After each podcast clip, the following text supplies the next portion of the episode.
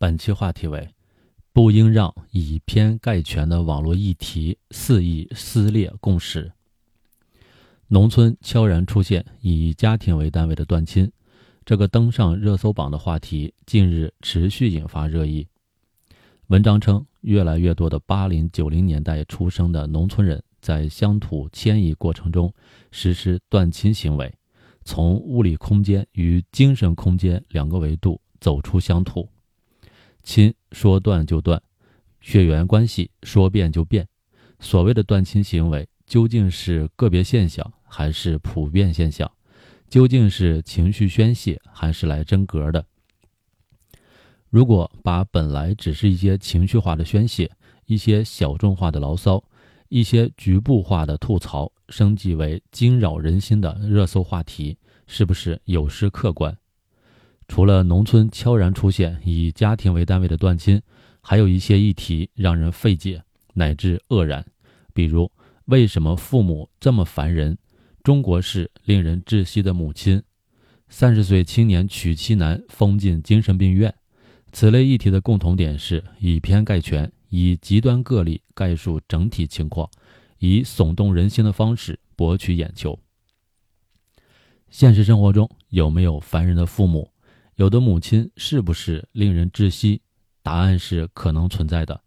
但是，一旦以中国式来涵盖令人窒息的母亲，用“为什么父母这么烦人”来剑指普天下的父母，就既不严谨，也充满恶意。对所谓“中国式令人窒息的母亲”，有网友表示，加上“中国式”三个字，好像中国的家庭、中国的父母都一样。如此说法显然是不可取的。诚然，春节是中华民族最盛大、最喜庆的传统节日。无论一家人吃年夜饭还是守岁等，享受的是天伦之乐、生活之美，传递的是阖家团圆、其乐融融，寄予的是辞旧迎新、奔赴未来。应该说，这是中华儿女最朴素的情感共识，是大家共同维系的公序良俗，也是直抵人心的价值认同。在这种背景下，炮制中国式令人窒息的母亲，为什么父母这么烦人？农村悄然出现以家庭为单位的断亲等议题，既显得武断，也给人一种无端生事的感觉。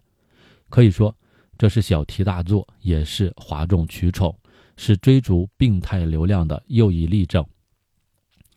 不久前，中央网信办开展了为期一个月的“清朗二零二四年春节网络环境整治”专项行动。重点整治宣扬猎奇行为、违背公序良俗问题等六方面网络生态突出的问题，其中就包括散播网络戾气、煽动群体对立问题，还包括利用年终盘点、返乡见闻等形式编造不实内容，渲染极端情绪，虚构夫妻、婆媳、师生等矛盾冲突的剧情，无底线博取流量，传递不良价值观。应该说，无论网络平台还是媒体账号等，都需要压制哗众取宠的冲动，拒绝设置容易撕裂共识的议题，更不能为了流量而散播网络戾气、煽动群体对立问题，不能编造不实内容、渲染极端情绪，不能故意放大矛盾冲突，以极端剧情来割裂人心。这些做法贻害甚巨，其危害不仅在于犯了逻辑错误。损害公共伦理，还在于传递不良价值观，向社会大众输送极端情绪，任其发展。不仅毒化网络生态，也会败坏世道人心。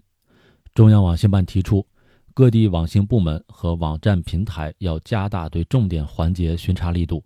确保首页首屏、热搜热榜、热门话题、热点推荐、弹窗、信息流、评论等环节板块生态良好。对于各平台来说，尤需守住边界，抵制流量诱惑，而不能对问题议题听之任之，更不能赤膊上阵，以设置问题议题为能事，排查问题、堵住漏洞、不容扰乱人心的病态议题大行其道，才能让网络空间更加清朗。更多公考内容，请关注微信公众号“跟着评论学申论”。